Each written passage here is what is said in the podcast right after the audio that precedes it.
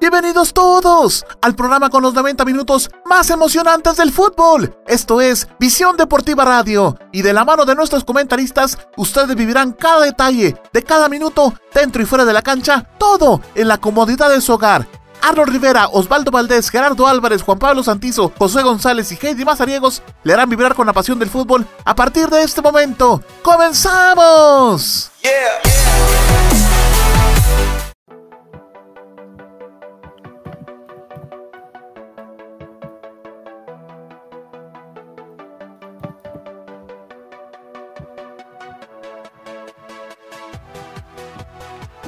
Ahora sí, estimados amigos, muy buenas noches.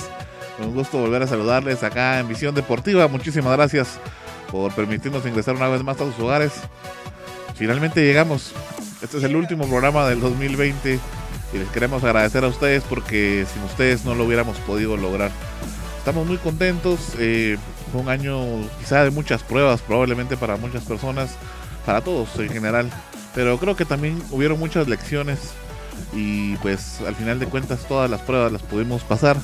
Llegamos a este 2020 y bueno, para las personas que quizá no lo consiguieron, pues quedan en nuestras memorias, por supuesto, eh, y vamos a seguir luchando por ese recuerdo, ¿verdad? Por las personas que por las personas que ya no están para poder seguirlas recordando y por supuesto para las que están para seguirlas cuidando, ¿verdad? Así es que pues, le damos la bienvenida a nuestro programa episodio número 45 de Visión Deportiva Radio este 2020, el último de este año y pues como lo manda al final de cuentas el torneo y el fútbol en general, pues este programa es totalmente de Liga Nacional, así es que vamos a pasar un poquito más de una hora, 30 minutos platicándole a usted sobre el acontecer del fútbol nacional.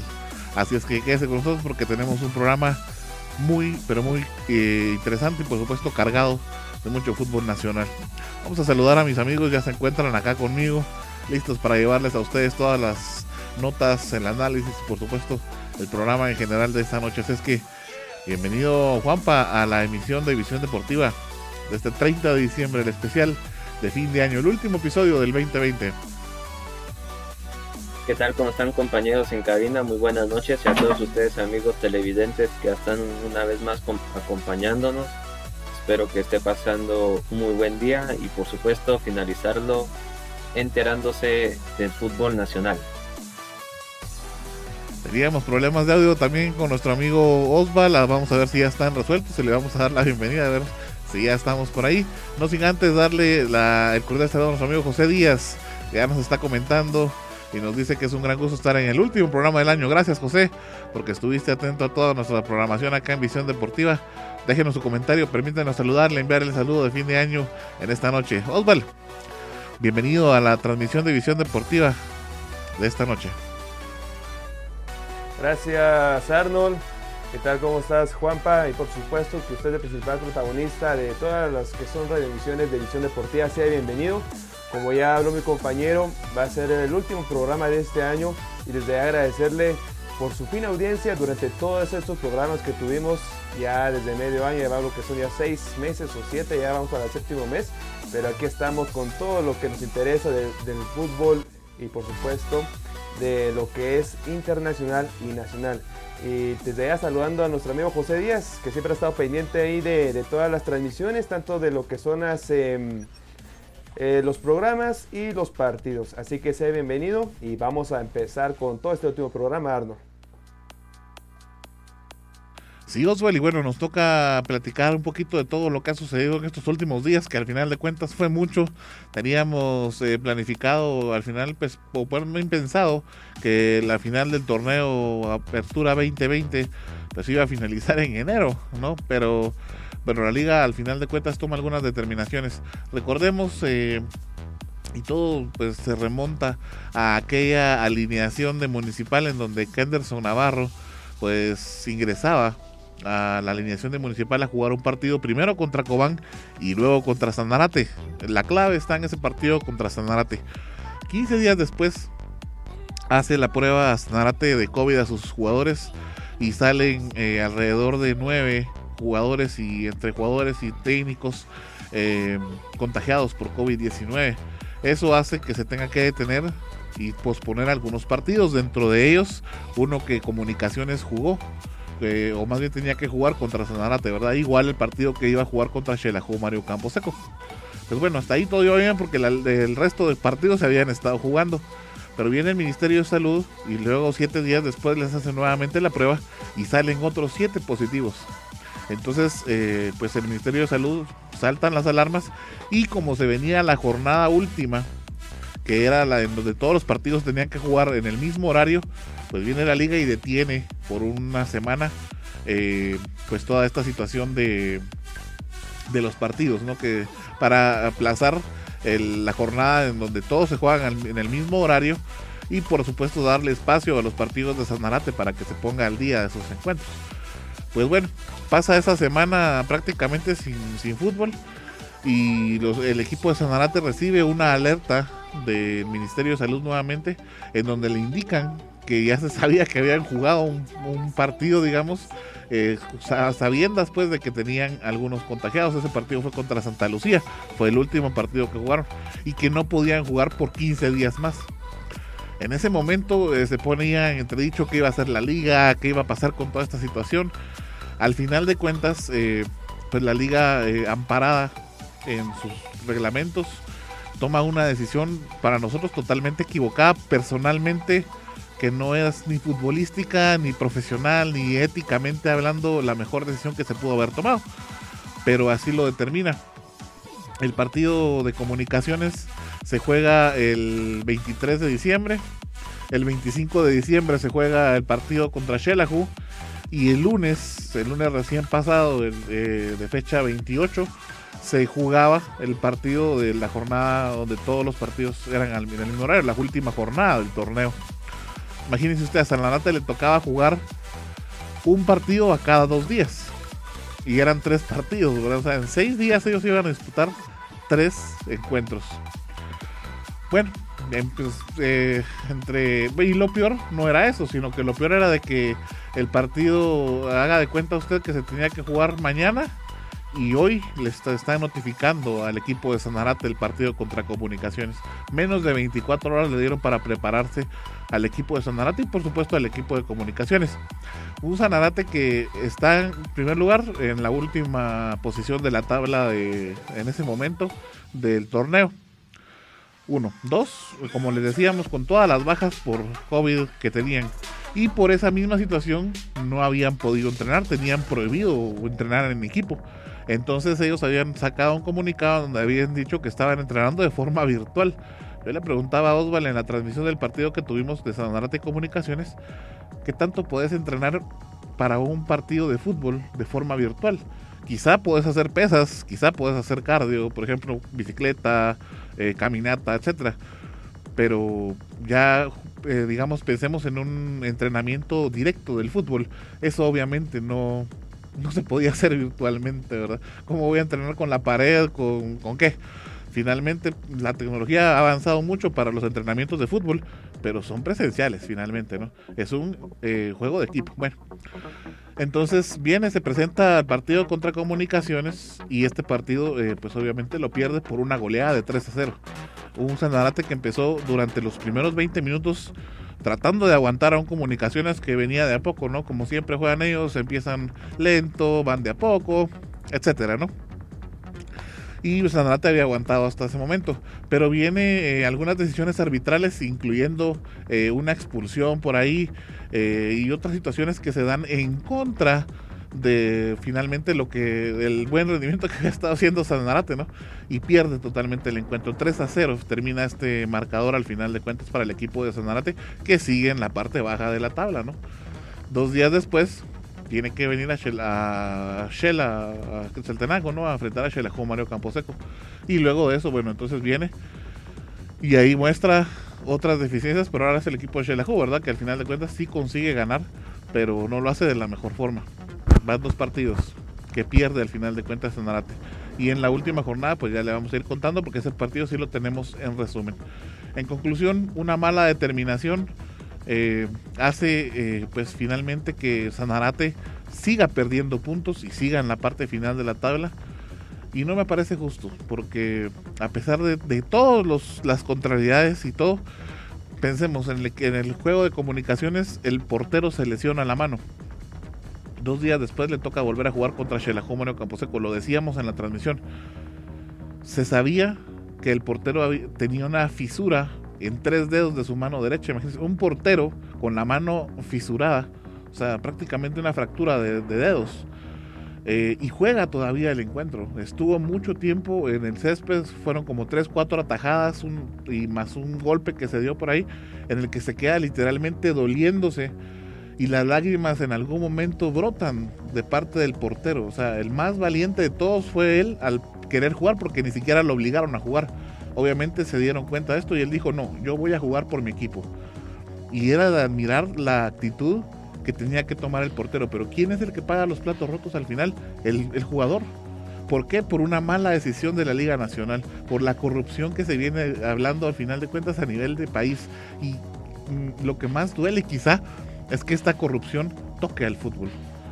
Al final de cuentas, pues como les digo, el, portero juega de esta manera, algunos resentimientos de varios jugadores, eh, resentimientos físicos propiamente por este, por estos juegos tan, tan corridos. Y bueno, eh, como les digo, los que pagan los platos rotos al final de cuentas son quienes, los jugadores.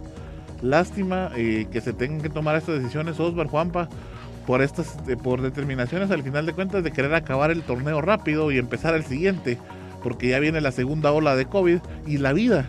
¿Y dónde queda la salud de los jugadores? ¿Dónde queda la salud de todos de, los aficionados?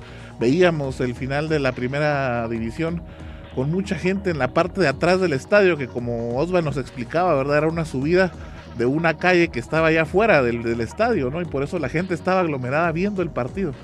¿Dónde queda la conciencia de toda esta gente, incluyendo los dirigentes de la Liga Nacional.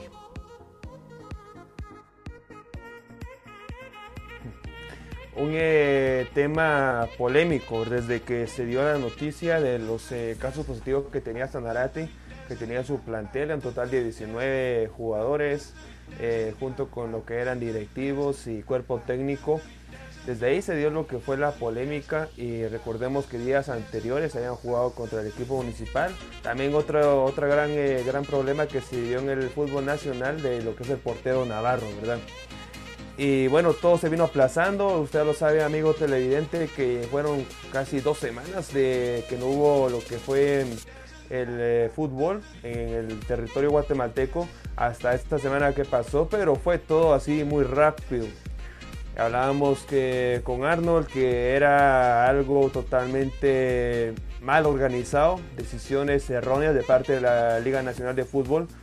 Y tal vez ellos tenían que eh, terminar en una fecha determinada, sí, pero no, no vieron a quién podían afectar. Y en este caso, los que fueron involucrados en este, en este problema fue el equipo Sanarate, ¿verdad? Que se afectó de, de tal manera que de los nueve puntos solamente pudo conseguir tres y era porque ya habían conseguido ya sus jugadores recuperarse de lo que es el plantel titular.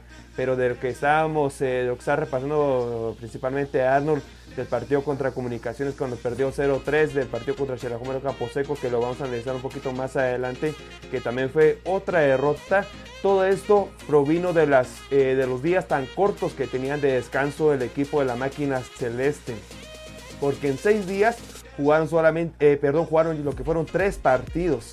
Imagínense, solamente era, tendrían un día de, descanso de, un partido a otro y que intermedio de los, de los partidos tenían que viajar a Quetzaltenango y luego regresar a Sanarate para, por supuesto, cumplir con estos partidos de la Liga Nacional, que vuelvo a repetir, fueron tres partidos en solamente seis días. Así que muy lamentable y todo esto se viene desde, lo que fue el portero de, Municipal, vuelvo a recalcar, cuando salió positivo lo dejaron jugar luego de que aún estaba infectado y desde ahí se vino la gran polémica, ¿verdad? Porque también pusimos, mejor dicho, pudimos hablar de, Municipal cuando fue a jugar en Costa Rica, de también este gran problema que, se armó con el Ministerio de Salud de, lo que es el, el país costarricense y desde ahí proviene todo, todo este problema en lo que es en el fútbol guatemalteco. Y vuelvo a repetir, el afectado fue el equipo de Sanarate de las malas decisiones que tomó la Junta Directiva de la Liga Nacional de Fútbol.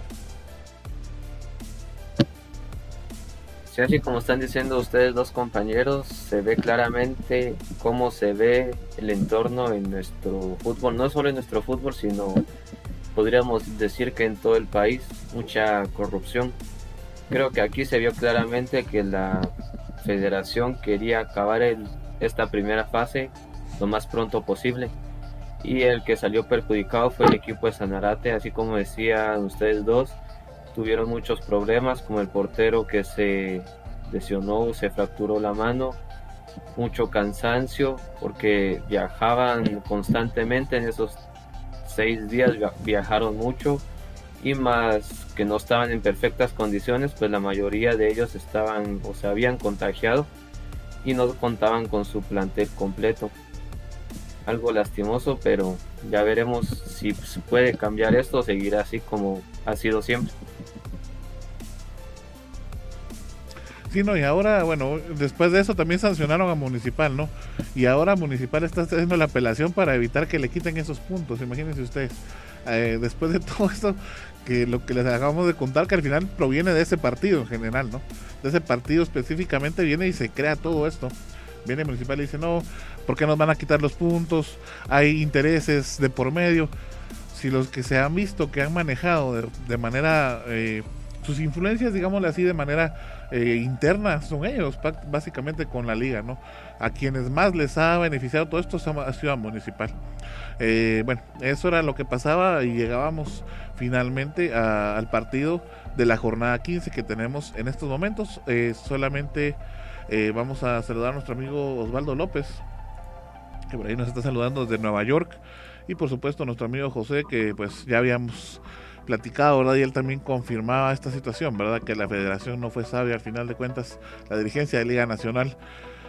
Fíjense que incluso, si, pero si ya nos vamos más arriba, y pensemos que Sanarate quisiera demandar a la Liga Nacional, lo podría hacer ante la FIFA, porque la FIFA dice que tiene que pagar por lo menos tres días eh, contando en horas, ¿no? Eh, eh, de, entre cada encuentro. Y aquí no se, daban ni siquiera dos días, imagínense ustedes. Bueno, vamos con nuestro siguiente segmento, ¿verdad, Osval? Sí, Arnold.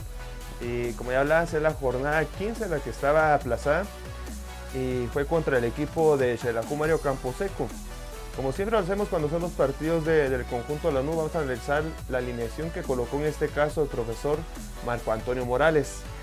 Eh, salió en la portería Neri Lobos, eh, dos defensores José Castañeda y Oscar Castellanos. En la parte izquierda Edwin Rivas, Tamito Junior. En la parte derecha Javier Zurrito González. Los dos contenciones en este partido era Freddy Ruano y Gerardo Chino Arias. En la parte izquierda estaba Juan Yash. En la derecha, Snaidy Zúñiga. Así que esta alineación tenía dos extremos que no habían sido, por supuesto, protagonistas en partidos anteriores y en este ya entraron como titulares. También en, tendrían lo que son dos delanteros, Israel Silva y Wilber El Bebote Pérez, que bueno, esta pareja se ha consolidado durante los partidos y ha sido la dupla goleadora del conjunto Super Aquí lo que es eh, colocar énfasis era Oscar Castellanos y Gerardo Chino Arias porque tenían tres tarjetas amarillas, una cartulina más. Eh, le podría, por supuesto, eh, lo que es el. podrían estar ausentes en la próxima jornada. Y vamos directamente con las imágenes del partido. El partido se desarrolló una fecha típica porque eh, fue un 25 de diciembre, algo que no se había dado para nada, ni en el fútbol nacional, ni mucho menos con el equipo Xelajú Mario Camposeco. Pero bueno, así fue el partido al final. En el estadio Mario Camposeco a las 3 de la tarde, Xelajú Mario Camposeco recibiendo a la máquina celeste Sanarate, esto perteneciente a la jornada número 15, que ya por los problemas que ya habíamos mencionado anteriormente, hasta esta fecha se pudo desarrollar. El árbitro principal de este encuentro fue el señor Walter López, algo que ya, ya se conoce bastante a nivel guatemalteco y por supuesto ha sido representante a nivel internacional para, el para todo lo que es el gremio de árbitros aquí en Guatemala. Un encuentro donde estaba el equipo de Xelajumario Camposeco buscando la anotación desde el primer minuto, sabiendo que este partido era muy importante. En varias ocasiones eh, aquí en el programa de División Deportiva lo habíamos mencionado que era el partido más importante de este torneo para el equipo Alanudo, ya que consiguiendo una victoria en este, en este partido podría asegurar lo que era su clasificación a la fiesta grande, a la fiesta final. Pero bueno, iniciaba con sorpresas. Una de ellas era el cabezazo de Edin Rivas. Cuando luego de un centro por la parte derecha, él llegaba a cabezar en solitario, puedo decir, porque ni el defensor José Castañeda, ni mucho menos Oscar Castellanos pudieron cubrir este delantero de Sanarate. Que bueno, algo también curioso, era el único delantero del equipo Sanarate, venía a jugar aquí el mítico Mario Camposeco. Déjenme contarles que este gol fue al minuto 8, iniciando el partido, un balde de fría totalmente encima de todos los jugadores dirigidos por Marco Antonio Morales, porque vuelvo a repetir, ellos estaban buscando lo que era la victoria. Ya en la segunda parte, iniciando el partido, un centro de Edwin Rivas llegó un cabezazo, el cabezazo, perdón, del histórico, del legendario, del artillero, del goleador Israel Silva Mato de Sousa, que colocó el balón en el fondo de la red y por supuesto para poner el marcador 1-1 el empate momentáneo hasta el momento en este encuentro.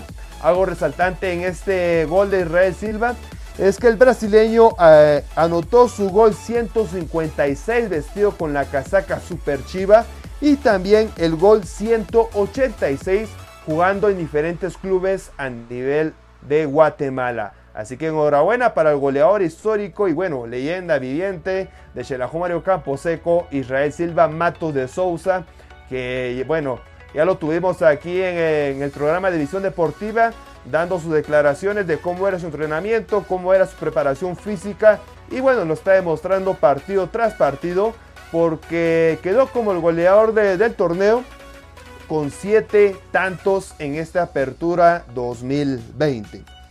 Seguimos con lo que es el partido. Más adelante se iba a ver lo que es una jugada eh, polémica porque finalmente se decretó un penal a favor de, de Mario Camposeco.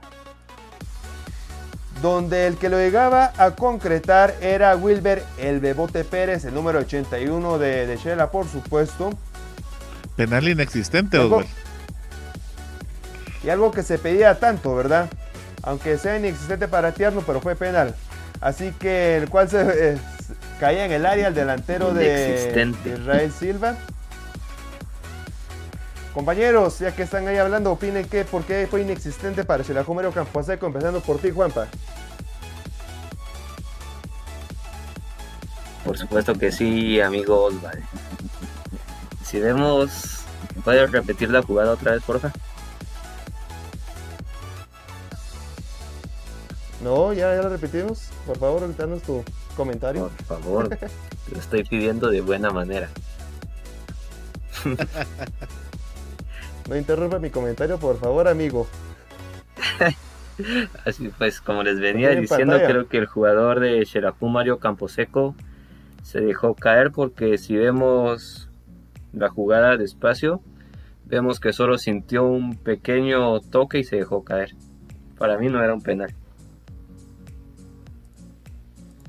Ah, bueno. ¿Y para usarlo? Pues fíjate, Osvaldo, que nos analizábamos en el momento de la, de la jugada. Eh, pues yo sí hacía énfasis que sí había un contacto, ¿no? Pero como dice Juan Pablo, pues ya el momento de verlo más detenidamente, te das cuenta que el contacto es leve, no es para botar al jugador o para desequilibrar al jugador totalmente.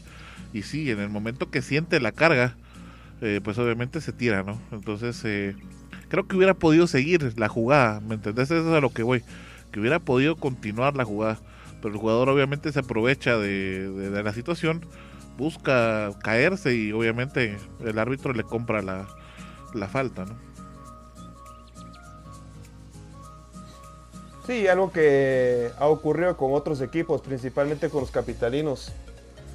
Ahí tanto está la polémica, los penales que anotó Ramiro Roca, fueron varios a su favor y por eso la gran cantidad de goles también para el equipo de comunicaciones Y en esta ocasión, bueno, la, única ocasión que ahora vamos a entrar en polémica de una jugada de la Mario Camposeco, porque durante los demás partidos no, ha sido así, sino ha sido eh, al contrario.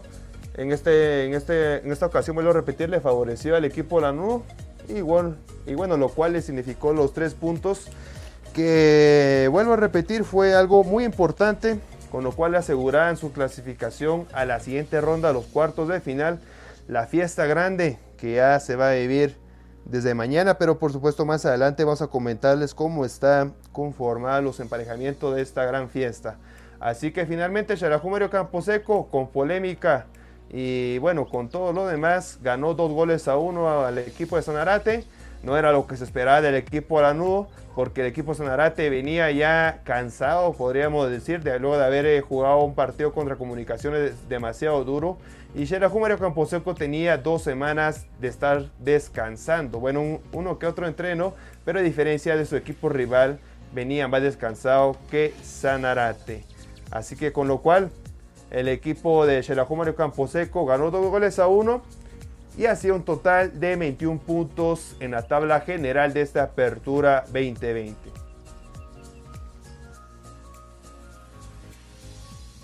Sí, Osvaldo, y bueno, también por ahí se bueno, si deducíamos dentro de la transmisión con Gerardo, ese partido lo, tuvimos acá en misión deportiva y eh, Gerardo era el, narrador de ese día. Platicábamos y también hubo un penal por ahí para Sanarte que no se marcó. Eh, son las cosas que pasan en el fútbol, como decías, se da y se da mucho acá en el fútbol, lamentablemente de Guatemala, ¿verdad? Hoy le tocó, lo que hacíamos énfasis con Gerardo, pues, era de que, sí, como lo decís, se ha favorecido mucho a otros equipos. El problema es que ahora era contra Sanárate, ¿no? El equipo que venía de jugar muchos partidos y lo, más increíble, lo más rescatable del equipo de Sanarate ahí es la actitud que tomó el equipo en general, porque era el, más, eh, en este caso, eh, perjudicado y fue el que menos se quejó al final de cuentas, ¿no? Vino, jugó, eh, dice que obedeció, acató todas las, absolutamente todo lo que le dijeron de parte de la liga, de parte del Ministerio de Salud, eh, de parte del árbitro en este partido. En fin, fue, como te decía, el que menos, eh, de los que menos se quejaron, ¿no? Bueno, con esto eh, llegamos a la primera parte de nuestro primer, la primera parte de nuestro programa. Vamos a dar una pausa. Regresamos entonces con lo que sucedió en la jornada 16, que es el cierre, y por supuesto con la previa de los cuartos de final. Quédese con nosotros, ya volvemos.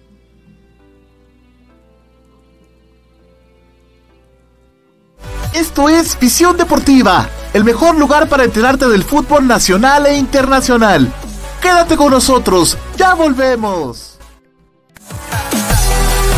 Recuerda que puedes sintonizar Visión Deportiva Radio los días lunes y viernes de 7 a 8.30 pm a través de nuestra radio en línea y de todas nuestras plataformas digitales.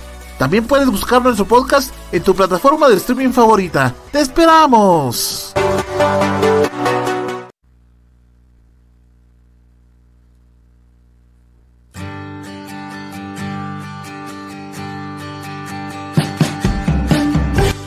Finalmente, el 2020 termina. No fue fácil, pero lo logramos.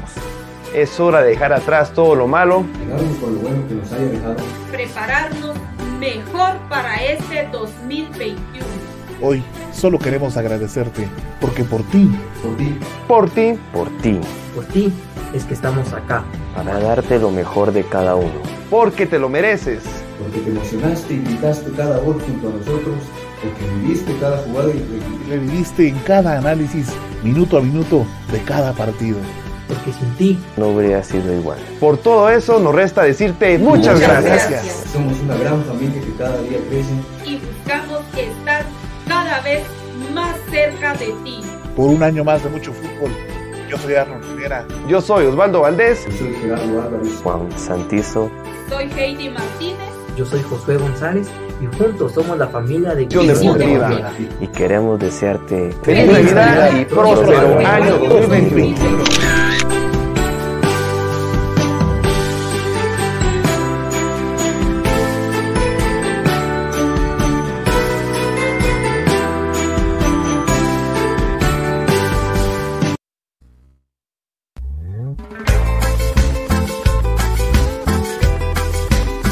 Aficionado super chivo. Para enterarte del acontecer del equipo de tus amores, el Shelahu Mario Camposeco. No te puedes perder Visión Chiva. El rinconcito de los super chivos. El segmento de Visión Deportiva Radio dedicado al cinco veces campeón nacional. A los apasionados de la luna de plata. A todos los lanudos de corazón. Escucha Visión Chiva.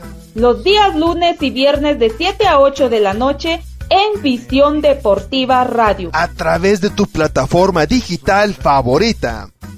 Visión Deportiva, donde vives mejor todo tu fútbol y en, un, solo, lugar.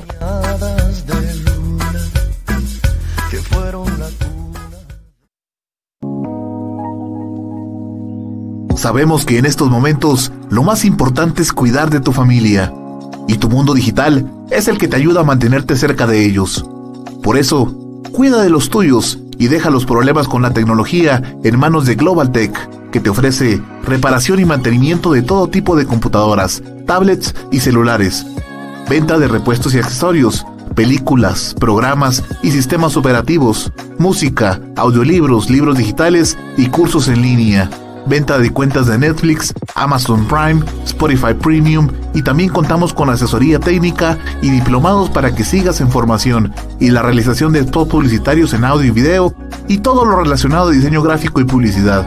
Búscanos en Facebook como www.facebook.com diagonal Global Tech Shella o llámanos o escríbenos en WhatsApp al 4444 9810.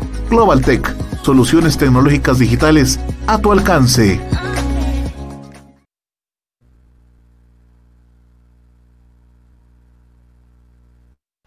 Gracias por continuar en nuestra sintonía. Esto es Visión Deportiva, el hogar del fútbol nacional e internacional. Ahora hablaremos del fútbol nacional. Esto es Visión Chapina.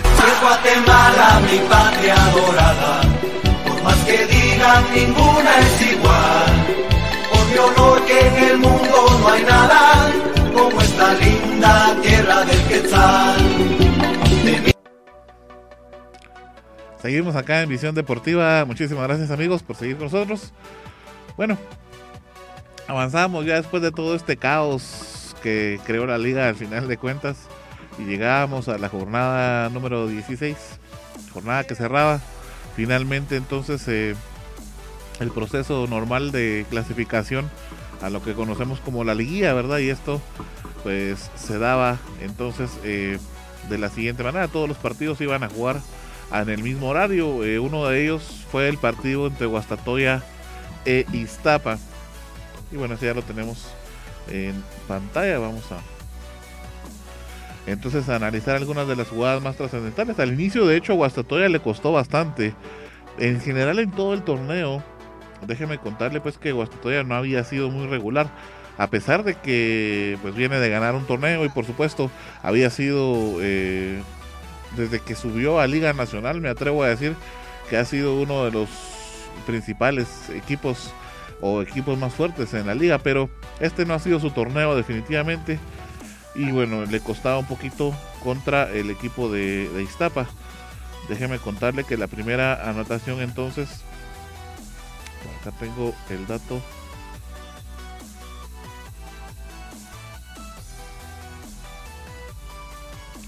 iba a ser por medio de Luis Landín. Generalmente él es uno de los salvadores de este equipo. Lo tenemos en este momento en la pantalla y fue el minuto 29. Con eso colocaba el 1 por 0, pero imagínense, tuvieron que pasar 29 minutos para que Guastatoya pudiera encontrar en su casa la anotación. Cosa que anteriormente no le costaba mucho a Guastatoya, ¿verdad? Veíamos en los primeros 3, 4, 10, incluso 15 minutos máximo que Guastatoya anotaba y era arrasadora en su casa, pero este no ha sido el caso en este torneo como se lo comentaba. El siguiente gol se iba a vivir al minuto 34 cuando Vargas iba a colocar la anotación, que es también la que tenemos ya en la pantalla, se quedaba totalmente solo eh, contra el portero, ¿verdad? Eh, un gran pase, por supuesto, una jugada de desmarque y bueno, se quedaba totalmente eh, el portero vencido y entonces eh, todavía un defensor, el número 12 del, del equipo de Iztapa era el que intentaba evitar la anotación, pero a quemarropa Vargas venía y anotaba la segunda anotación para Guastatoya y con eso déjenme contarles que paramos de contar. Fue todo lo que sucedió en el encuentro. 2 a 0 finalizó este encuentro entre Guastatoya e Iztapa en el segundo tiempo, pues a pesar de que ambos equipos lo intentaron, ninguno consiguió realmente eh, pues ninguna anotación. Y con esto, eh, pues Guastatoya iba a clasificar por muy poco, pero finalmente clasificado en la tabla. Lo hizo Guastatoya con, en la sexta posición con 20 puntos.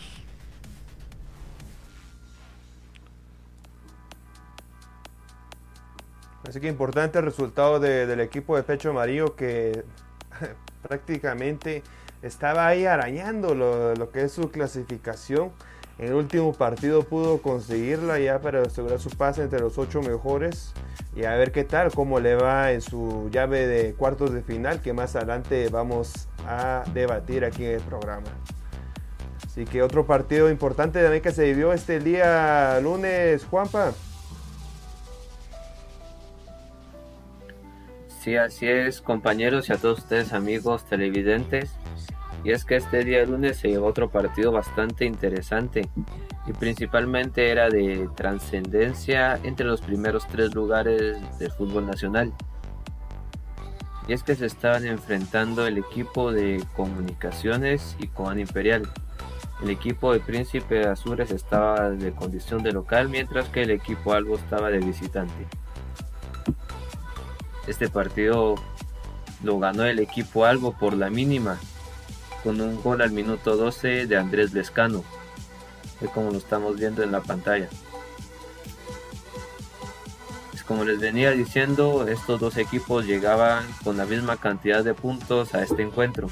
Y por supuesto los dos tenían la posibilidad, pero mínima, de llegar a ser el primer puesto en esta primera fase del torneo regular.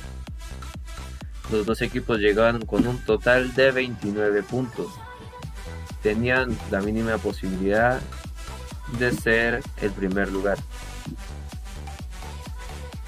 El equipo de Coan Imperial tuvo varias oportunidades, pero al final las desaprovechó porque no pudo concretar todas las ocasiones que tuvo. También les faltó un poco de suerte, podríamos decir, como miramos en esta jugada en donde el el esférico topó en el travesaño. Mientras que el equipo de comunicaciones todavía estaba buscando el segundo gol porque solo un gol no les aseguraba nada. Déjenme contarles que el equipo de comunicaciones fue líder por, si no estoy mal, exactamente 3 minutos porque había llegado un total de 32 puntos y como el líder era el equipo de Municipal y estaba empatando, llegaba un total de 31 puntos. Pero solamente le bastó 3 minutos la alegría al equipo Albo, pues en el minuto 15 del otro encuentro entre Xelajú, Mario Camposeco y Municipal, el equipo de Municipal se puso a ganar y le arrebató el liderato al equipo Albo. Una victoria bastante triste para el equipo de Coan Imperial, pues muchos creían que ellos iban a ganar, pues están en un muy buen momento, mientras que el equipo de comunicaciones estaba bajando de a poco su nivel, pero nos sorprendió a varios ganando este partido de visita en una cancha que podríamos decir es una de las más difíciles en nuestro entorno futbolístico. ¿Cómo lo vieron compañeros?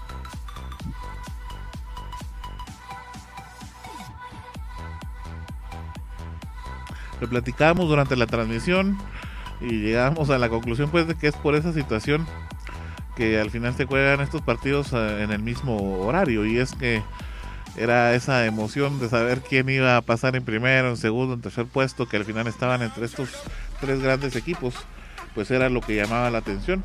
Como bien lo decía Juanpa, pues Comunicaciones tuvo la oportunidad de quedarse con el primer puesto, sin embargo, Municipal ahogó esa oportunidad. Yo solo quiero regresar a mi comentario que no lo pude concluir por una información que estaba recibiendo por acá. Pero Iztapa también se metió a, la liguilla. Déjeme contarle que lo hizo en octavo puesto, ¿verdad? Con esa situación. Entonces entra Y eh, bueno, Comunicaciones y Cobán Imperial, eh, pues Juanpa, queda entonces en qué posiciones? Sí, déjeme contarles que el equipo de comunicaciones se clasificó en el segundo lugar con 32 puntos, mientras que el equipo de Cobán Imperial de tercer lugar con 29 puntos. Gracias Juanpa, así que vamos directamente a la otra información siempre de, esta jornada número 16 y ahora es de nuestro siguiente segmento Arno.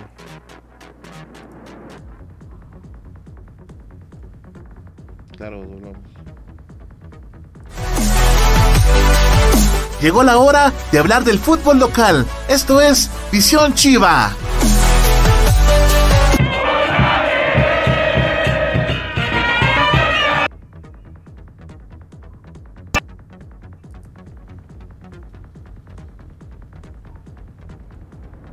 Así que vamos a hablar de, de Mario Camposeco, ya que el día lunes tuvo su tuvo su visita al estadio Manuel Felipe Carrera contra el equipo municipal, el, equipo de los rojos.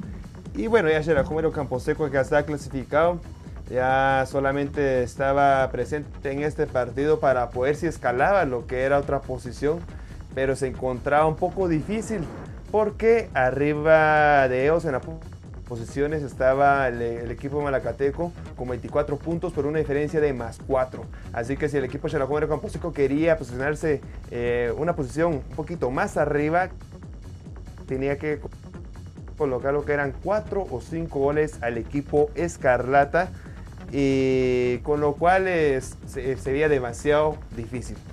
Vamos a analizar la alineación que colocó el profesor Marco Antonio Morales.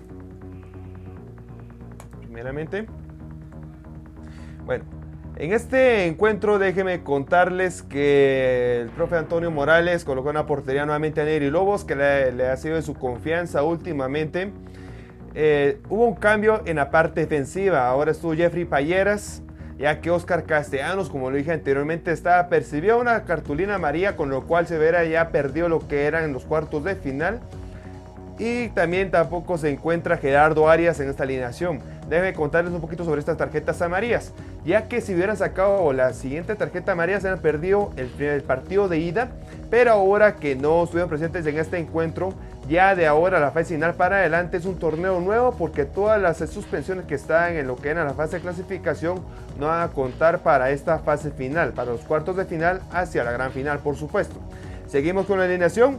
Los dos defensores, José Castañeda y Jeffrey Payeras. Eh, lo que es lateral izquierdo, Edwin Rivas. Lateral derecho, José, eh, perdón, Javier Zurdo González. Los dos concesiones sería Joshua Ubico, Pablo Chicho Minorance. Los dos extremos, Cristian El Tita Alvisures el, izquierdo Víctor Alexis Mata y los dos delanteros Israel Silva y Wilber El Bebote Pérez. Ellos serían los 11 que participaron en el partido contra el equipo municipal a las 11 de la mañana en Manuel Felipe Carrera. Bueno, y por supuesto, vamos a tener lo que son las imágenes de este encuentro. Solo para comentarles que el árbitro de este partido fue el señor Mario Escobar Toca. Por ahí teníamos las alineaciones del conjunto Escarlata. Y bueno, lo que ya analizamos del conjunto Mario Campo Seco. Un encuentro para, para Mario Campo Seco que era para ir a rescatar puntos. Y para el equipo Escarlata era ganar sí o sí para seguir, eh, por supuesto, en el primer puesto de esta apertura 2020 sabiendo ya el resultado anterior donde el equipo de comunicación le fue a ganar a Coan Imperial de condición de visita, el equipo Escarlata también necesitaría, necesitaba mejor dicho, conseguir lo que es una victoria contra Xerajo Mario Camposeco, que no se le vio fácil. En los primeros minutos tuvo varias oportunidades el equipo Escarlata hasta que llegó un tiro de esquina por la parte derecha y llegaba en solitario el brasileño Henderson Pereira a colocar el único tanto de este encuentro. Ahí vemos el, gol que anotó el brasileño Henderson Pereira. Al minuto 14 anotó este jugador brasileño. Y con lo cual le da una victoria importantísima al conjunto Escarlata. Pero bueno, solamente fueron los primeros minutos donde el equipo de Escarlata estuvo encima de la portería Neri Lobos. Porque ya la segunda parte estuvo Mario Camposeco a poco de poder empatar. De tiros de media distancia de Pablo Chicho Minorance. Eh, también de lo que es eh, los cambios que entraron eh, Mario Toro Castellanos que pegó un balón en, lo, que es el larguero defendido por Rafael García, lo cual hubiera sido el empate. También este tiro libre de Pablo Chicho Minorance que se tuvo que recostar a la izquierda Rafael García para poder contener lo que es el balón y no permitir el gol del empate del equipo lanudo. También el jugador es Zúñiga, también es para eh, destacar a pesar de que entró de cambio porque tuvo varias oportunidades para tirar la portería y bueno también se, se le anuló un gol ya que estaba adelantado este jugador juvenil Snaidy Zúñiga. Así que podemos decir que fue un gran partido de Campo Camposeco, a pesar del resultado que se tuvo, que fue totalmente negativo esta, esta derrota. Pero el rendimiento del equipo de Lanudo se vio totalmente diferente, mejoró bastante a la diferencia de, que, se, jugaron contra el equipo de, de Sanarate. Y bueno, si juega así los próximos partidos, precisamente en estas instancias finales podemos hablar cosas positivas del equipo lanudo para esta fiesta grande. Y vemos en pantalla el gol anulado de Snaidy Zúñiga que claramente estaba adelantado dos pasos de su defensor. Por ahí lo vemos en la primera oportunidad quiso hacer, bueno, se le, otorgó el pase a Pablo Chicho Minorance que tiró media distancia. Ya vemos adelante, bueno, estaba lo que era un cuerpo adelantado del el delantero Mario Camposeco, con lo cual era anulado este gol eh, lo que era sido en su momento el empate para el equipo de Quetzaltenango. Así que al final perdió 1 a 0, pero con lo cual no le quitan el quinto puesto en esta apertura 2020 y por supuesto para el equipo de Municipal, los Escarlatas aún pudieron conseguir o pudieron por supuesto mantener el primer puesto de esta apertura 2020. Pero finalmente así fue el marcador. Ya con esto tenemos que... Ya con esto tenemos que el, próximo encuentro de cuartos de final será frente al equipo de, de Malacateco. Porque los Toros de Malacateco finalizaron en el cuarto puesto, Campo Camposeco en el quinto. Entonces, ya con esto tenemos el último resultado que, que consiguieron frente a los Toros fue el 1-1 en el Estadio Mario Camposeco un 20 de septiembre. Para este partido había anotado Cristian el Tita Alvisuris el gol de la ganancia eh, provisional, pero llegó el empate a amargar la, tarde super chiva. Jorge Gargens con el, al minuto 60 anotó el gol del empate, eh, con lo cual se llevó un punto importantísimo para Malacatán los Toros.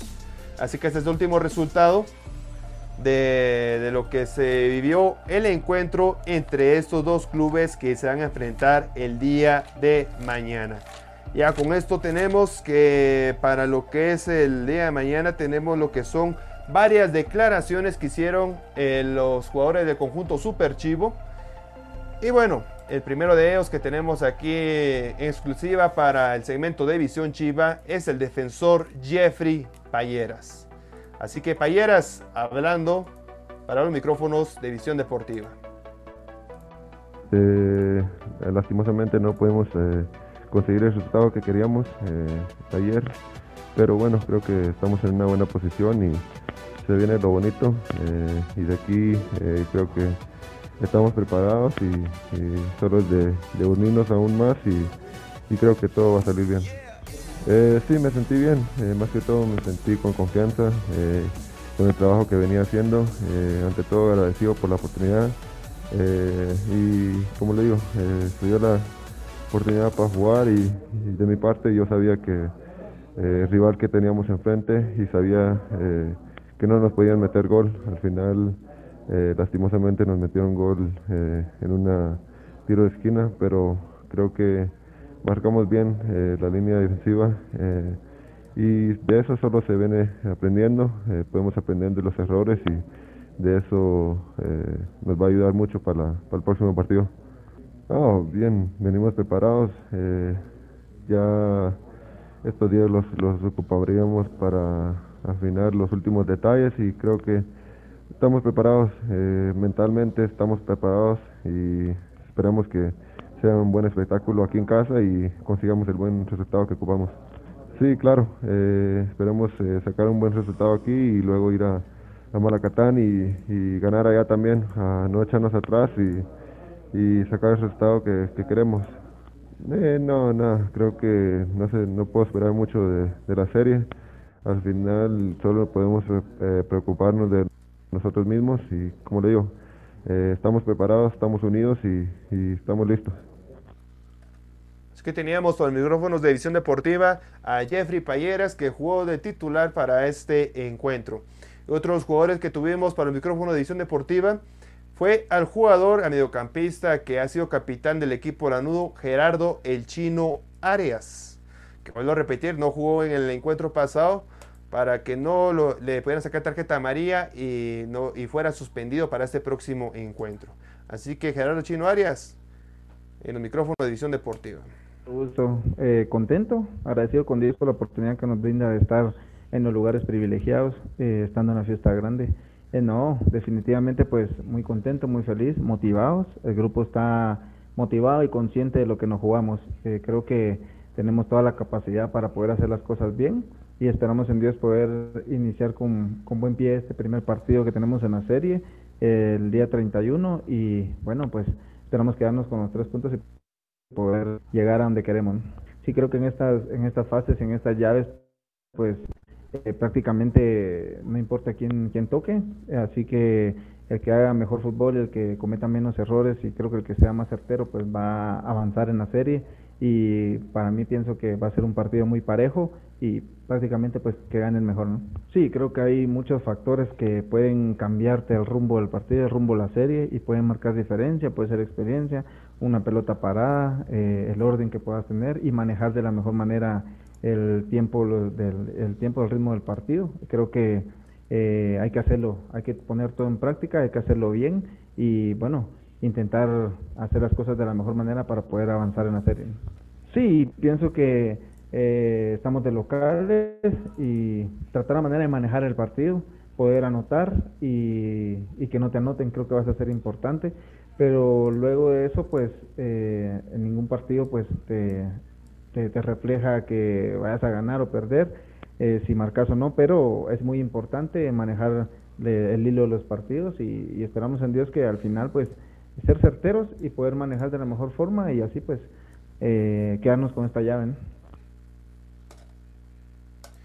Gerardo Chino Arias dando sus declaraciones, también todos hablando de esta gran serie que, tendrá frente al equipo malacateco, que deben ser consistentes a la hora de jugar y por supuesto tratar de sacar la victoria en los dos campos, tanto aquí en el Mario Camposeco como en el, estadio de Santa Lucía. Y el último jugador que tenemos para aquí División Chiva es el jugador Pablo Chicho Mignorance. Así que, Chicho, tuvo las palabras aquí en Visión Deportiva. Eh, es lo que buscamos desde la pretemporada. Sabíamos que era un torneo atípico por lo, todo lo que estábamos viviendo, pero la, verdad que muy felices, pero con la responsabilidad que, que amerita el caso. Sí, ahora es más todo más, más mental que, que físico. Hoy en día las pequeñas desconcentraciones, los pequeños errores son los que te pasan factura y definen una, una serie, pero el grupo, como dije siempre, el grupo está, está muy bien, no es, no es casé ni joda ni nada, el grupo está muy, muy unido, está muy convencido de lo que, de lo que quiere y sabemos que tenemos que ganar sí o sí de acá de local. Sí, siempre la experiencia hace la diferencia, ya sea en la fecha 1, en la 5 o ahora, siempre, siempre es importante eh, esa experiencia de, de, haber jugado liguilla, de haber salido campeón y todo eso siempre suma y es muy importante, por eso tenemos que apoyar a lo que tenemos experiencia, apoyar a los más jóvenes que le toca para dar el respaldo y la, tranquilidad para jugar estos partidos. Sí, pero acá son campeonatos aparte, eh, es un rival que está acostumbrado a jugar liguilla en, todos los últimos torneos, en caso que Yela no, no estaba acostumbrado en estos últimos años. Eh, es un rival que sabe lo que juega, que el técnico hace mucho tiempo que está ahí. Es un rival que acá nos complicó todo el segundo tiempo, pero bueno, nos conocemos, eh, sabemos lo que juegan, ellos saben lo que jugamos nosotros y va a ser, va a ser una, una serie muy, muy linda y ojalá que sea un buen espectáculo. Y ya por último, aquí en el segmento de Visión Chiva, vamos a tener la posible alineación que puede colocar el profe Marco Antonio Morales en este partido contra el equipo de Malacateco. Eh, bueno, el horario será a las 10 de la mañana, el día de mañana 31 de diciembre, día jueves, así que un poco atípico como se ha ido todo lo que es el torneo. Y bueno, este es el posible 11 que colocará Marco Antonio Morales. En la portería considero que le da, sigue dando la confianza a Neri Lobos, que ha tenido muy buena actuación en estos últimos partidos. Ya regresaría a la, a la defensa Oscar Castellanos junto a José Castañeda. Los, dos laterales, Javier Zurdo González, Edwin Rivas en la parte izquierda. Los dos contenciones, a mi punto de vista, de colocar nuevamente a los mismos que colocó contra el equipo municipal, Joshua Ubico y Pablo Chicho Mignorance, que demostró un buen nivel. En la parte derecha, Cristian Alvisuris, en la parte en la parte derecha Alvisuris, en la parte izquierda Víctor Alexis Mata. Y los dos delanteros serían Wilber El Bebote Pérez y Israel Silva, la dupla goleadora. Que bueno, yo considero que para el día de mañana algunos dos van a meter gol. Bueno, ¿por qué no un gol cada uno? ¿Verdad? Sería algo estupendo en este partido. Pero bueno, hasta aquí la actualidad conjunto super chido, compañeros. Eh, no sé, algún cambio que quiera hacer en alienación sobre lo que hicieron, sobre lo que los jugadores o el partido que tuvieron el pasado lunes contra el equipo municipal.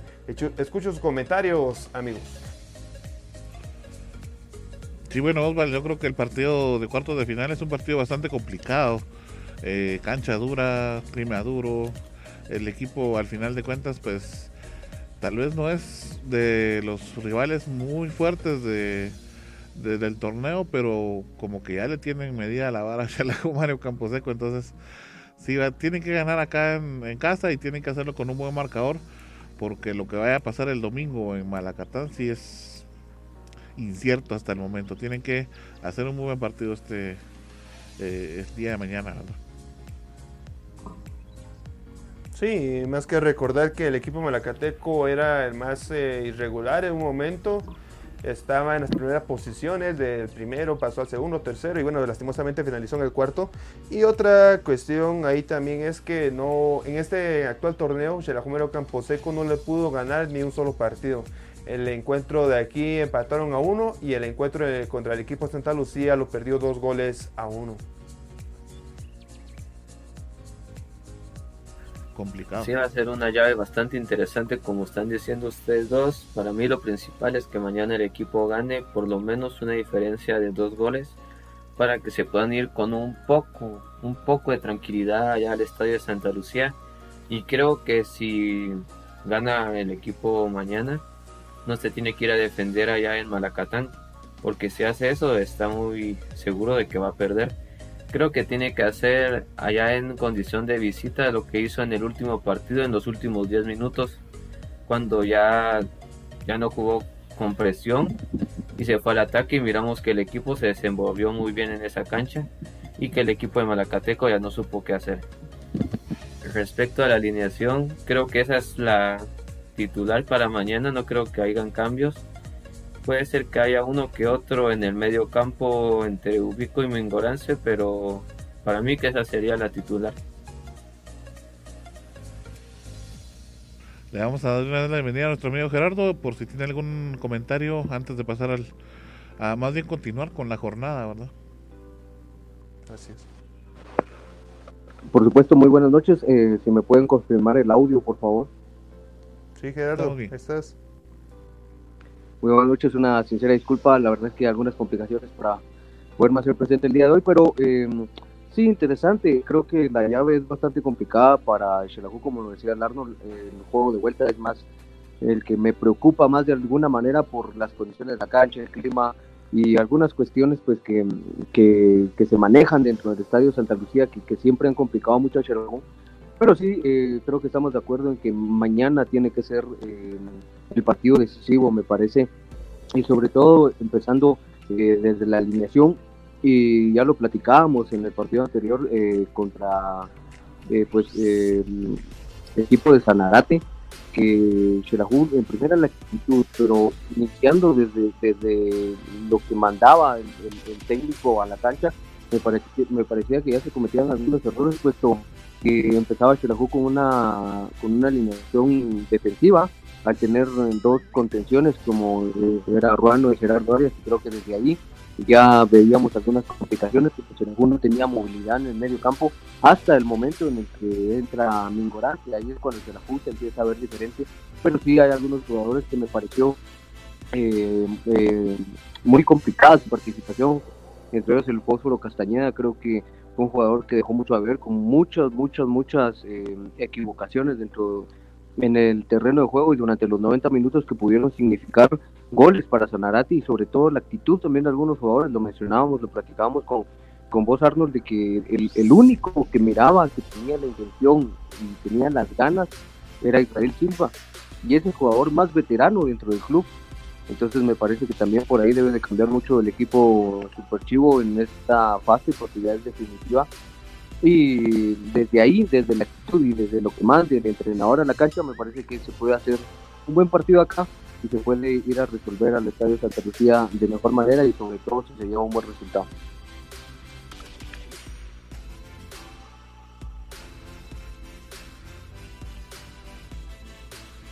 Gracias Gerardo. Bueno, ya con eso entonces eh, continuamos con la jornada, ¿verdad Osvaldo?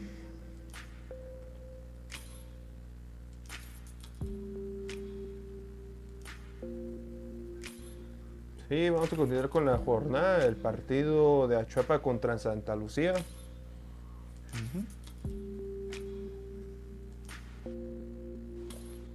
Muy bien, entonces déjenme comentarles que en este partido bastante interesante, en el que al final pues el Deportivo Achuapa termina logrando una victoria de 1 por 0 contra el, el equipo de Santa Lucía Cochumalguapa, pues con algunas complicaciones Achuapa tenía la oportunidad de meterse a la fiesta grande del fútbol guatemalteco, eh, puesto que eh, Guastatoya venía de un resultado 2 a 0 y entonces eh, Achuapa necesitaba pues igualar el resultado para poder pasar en la octava posición y meterse, como les menciono, a pues, la fiesta grande del fútbol guatemalteco. Al final se le complicó a Chuapa el resultado. Eh, empezó jugando muy bien el partido, de hecho a los cinco minutos lograba ponerse arriba en el marcador y tenía las mejores incidencias dentro del encuentro. Luego se fue diluyendo poco a poco eh, al transcurrir de los minutos y fue Santa Lucía Cochumaguapa el que empezó a poner pues también las cartas sobre la mesa, a, a pesar de que pues Santa Lucía no tenía ya nada eh, que pelear eh, por la clasificación directamente y más eh, Santa Lucía por el acumulado directamente, pero no tenía nada que pelear porque Santa Lucía al final termina en la décima posición con 16 puntos me parece, y bueno era Chuapa el que tenía la oportunidad, pero como les menciono, fue únicamente un gol el que Achuapa pudo anotar al final del encuentro y bueno, esto no le alcanzó al, al, equipo de Achuapa para poderse meter a la clasificación. De hecho, el gol fue anotado a los eh, cinco eh, minutos. Eh, déjenme, por aquí tengo la anotación, el apunte de quién fue el jugador que metió el gol. Brian Lemus era el jugador que anotaba el primer gol. Eh, bueno, el único tanto, de hecho, al final de los 90 minutos, sí era. Eh,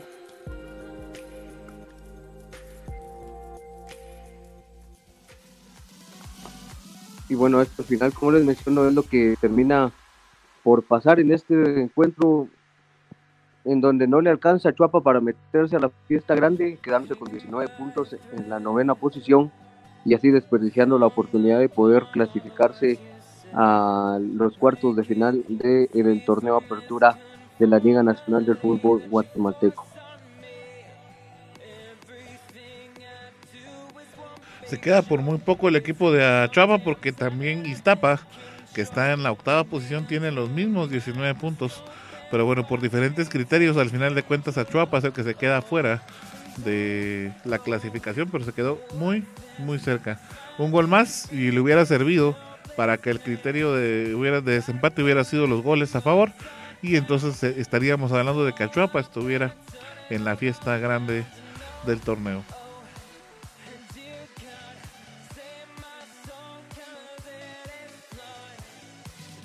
Y bueno, sí, Santa Lucía se queda eh, con 16 puntos en la décima posición. Un poquito alejado ya de lo que hizo Achapa finalmente.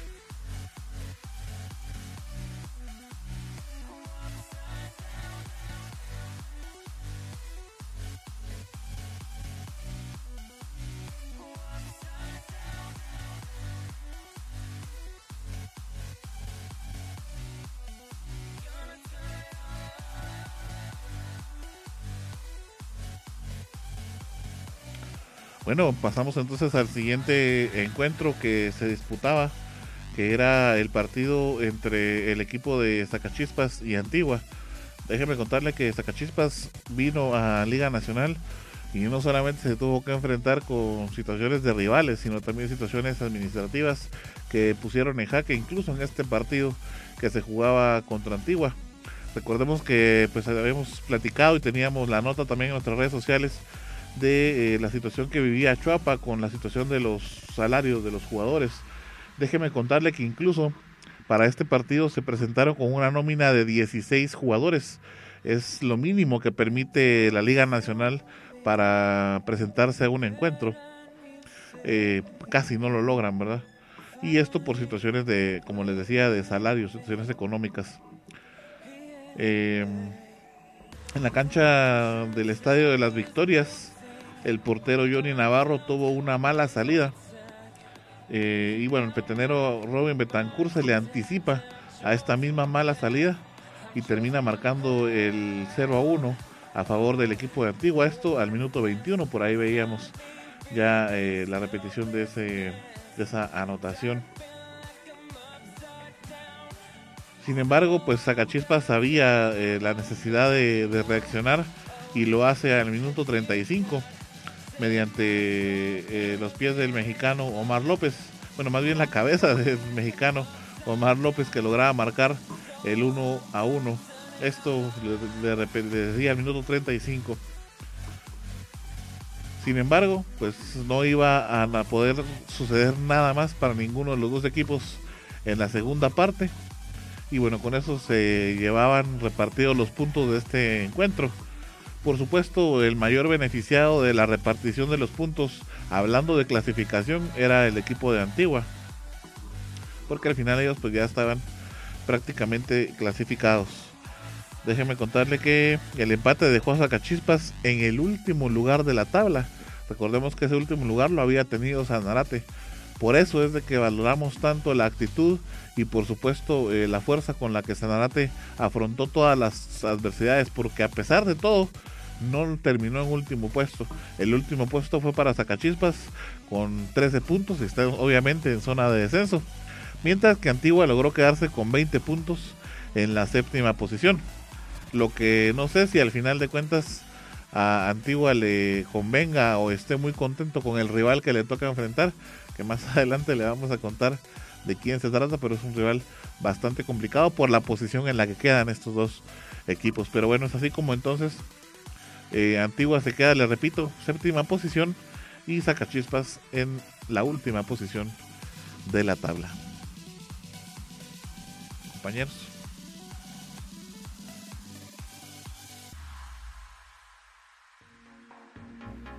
Al final los dos que ascendieron para esta presente temporada se quedaron fuera de la fiesta grande. Achuapa hizo mejor papel que Zacachispas pero no, no le bastó lo suficiente para poder meterse entre los eh, primeros ocho de la tabla general de posiciones de esta apertura 2020. Así que ya con esto vamos a analizar las estadísticas del torneo, Arno.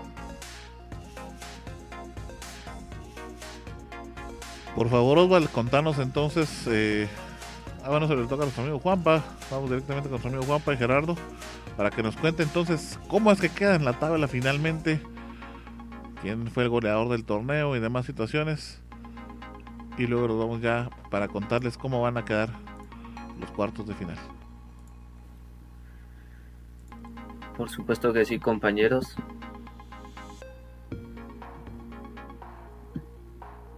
Y es que los máximos goleadores del torneo Apertura 2020, un dato curioso es que todos son extranjeros.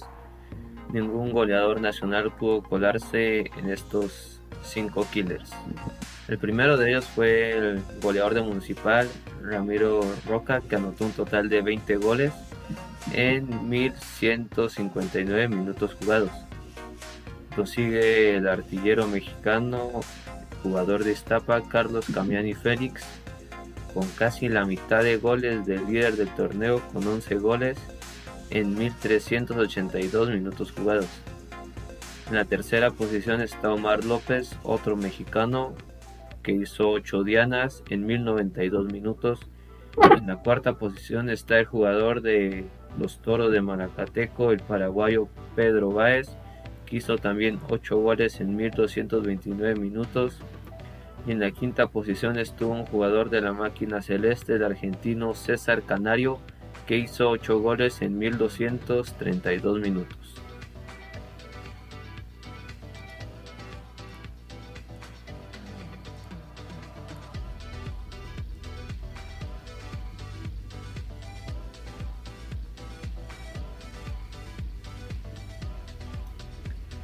Gerardo, ¿cuáles fueron los porteros?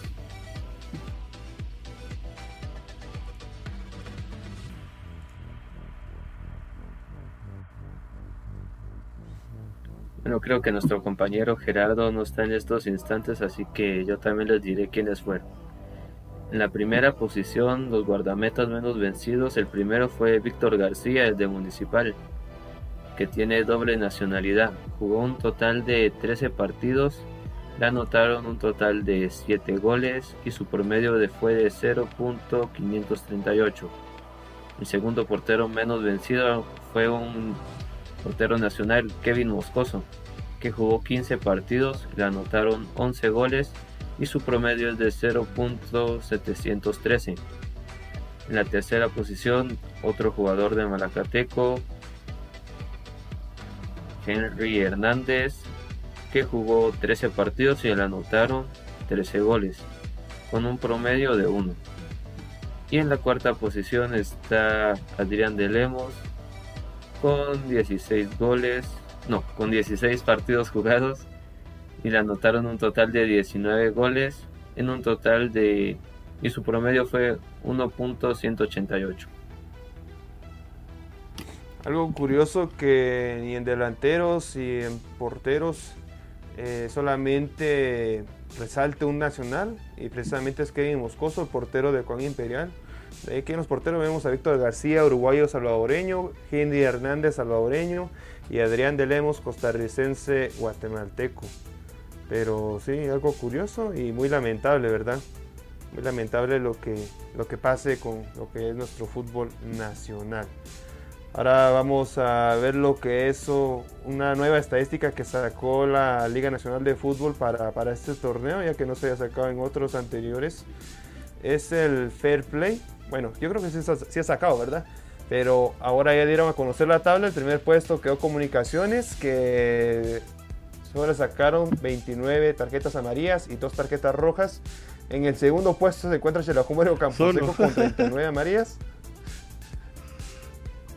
Y ya para el doceavo puesto, solo 57 amarillas. Imagínate de. Sí. Por eso el fair play de, estamos ahí viendo en la tablita porque durante ¿qué? 16 partidos y cuántos jugadores para que saquen 29 tarjetas amarillas, pues está bien. Ahora el Xelajú Mario Camposeco, no sé a quiénes sacaron la tarjeta roja, si ustedes me ayudan a, a hacer memoria. Juanpa, ¿no te acordás por ahí? La única que tiene ahí en la estadística. Bueno, y lo otro curioso, el equipo Santa Lucía, tres tarjetas rojas. Ah, claro. Pero esto sería lo fair play de ese torneo Apertura 2020, compañeros.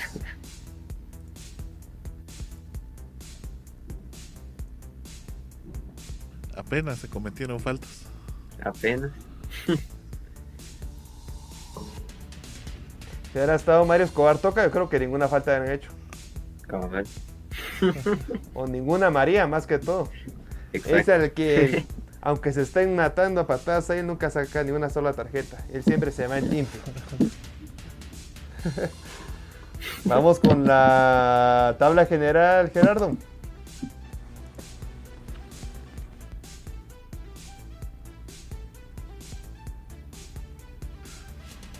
Se asustó y se fue. Bueno, me toca. Ya, no, ya está por acá, no, permítame un segundito. Está por ahí. Compañeros, eh, una disculpa. Eh, les comentaba, bueno, al final la tabla general, eh, ya con la unión de los, de los grupos del torneo Apertura, pues nos queda distribuida de la siguiente manera. Bueno, el que quedó en el primer lugar es el equipo de Municipal con 33 puntos. En la segunda posición el equipo de Comunicaciones con 32. En la tercera Cobán Imperial con 29. En la cuarta Malacateco con 24 puntos. En la quinta Xirajú Mario Camposeco con 21 puntos. En la sexta Guastatoya con 20. En la séptima Antigua Guatemala con 20 puntos de igual manera. En la octava posición el Deportivo Iztapa que bueno al final eh, me parece que es, es, una posición complicada para Iztapa luego de que a mi parecer estaba haciendo pues un torneo bastante interesante en la, en la bueno en la etapa en la que se jugó el grupo luego en la novena posición los que ya no entran a pues la fiesta grande del fútbol eh, está Achuapa con 19 puntos no le alcanzó a Achuapa eh, para poderse clasificar en la décima está Santa Cruz de Cochumaguapa con 16 puntos en la onceava posición está Sanarate con 14 y cierra la tabla de posiciones en el último lugar Sacachispas con 13 unidades.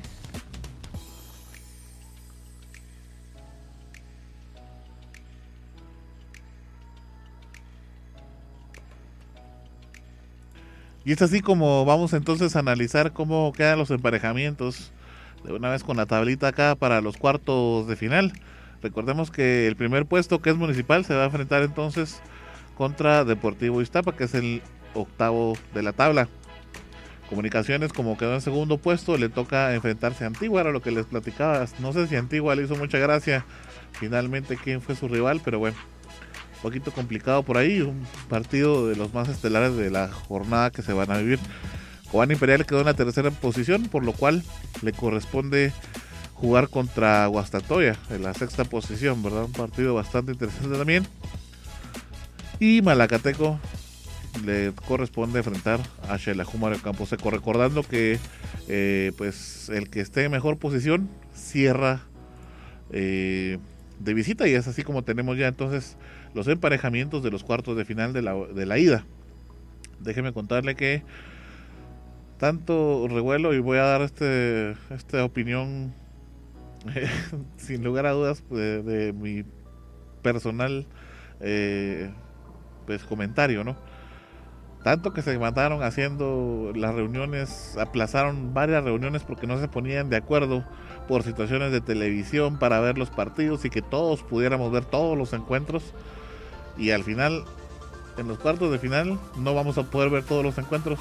Pero bueno déjenme contarle que el primer partido se va a jugar entre Antigua y Comunicaciones y va a ser a las 10 de la mañana. A esa misma hora, a las 10 de la mañana, vamos a tener el partido de Xelajú contra Malacateco, partido que usted va a poder ver acá en nuestras redes y plataformas digitales de visión deportiva. A las 11 de la mañana se va a jugar el partido entre Guastatoya y Cobán Imperial y a las 12 se juega el Iztapa Municipal. Eh, bueno, obviamente vamos a estar al pendiente de todos los partidos y vamos a estarle llevando a ustedes eh, las notas de cómo es que van en tiempo real eh, los resultados y por supuesto cómo van quedando. Y bueno, los emparejamientos de vuelta, pues para dárselos así rapidito, pues se van a jugar todos el día domingo también. Empezamos a las 11 de la mañana contra el Municipal Iztapa. Y luego a las 12 del mediodía todos los partidos otra vez. Comunicaciones Antigua, Coan Guastatoya y Malacateco Xelajú, que va a ser la, el partido que también vamos a tener acá en Visión Deportiva. Eh, antes de que finalicemos el segmento, quiero invitarlos el día 1 de enero. Vamos a tener una edición mini especial donde vamos a, a ver los resúmenes de todos los partidos eh, que se vivieron de los cuartos de final. Así es que no se los vaya a perder, ¿verdad? Vamos a estar acá eh, con mis compañeros eh, analizando la jornada de cuartos de final de ida para llevarles a ustedes, ¿verdad? Y esté enterado de cómo quedan los partidos para la vuelta del domingo, ¿verdad? Esa es toda la información, ¿verdad, compañeros? ¿Cómo la ven? Partidos bastante interesantes. Creo que cualquiera puede pasar a la siguiente fase. En la Liga Nacional siempre interesantes las decisiones porque eh, lo platicábamos, se pone eh, en una situación bastante complicada Sanarate al poner encuentros tan cercanos a sabiendas de pues, las complicaciones que tenía Sanarate y luego pues, no poder hacer un horario mejor eh, acondicionado para, pues, como lo decía Carlos, se puedan disfrutar de mejor manera todos los partidos. Me parece que la Liga Nacional siempre sus decisiones se tienen que poner en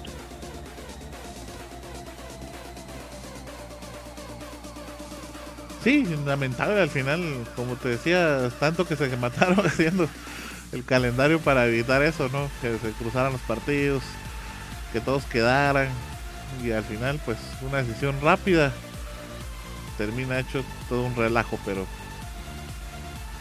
es lo que hay.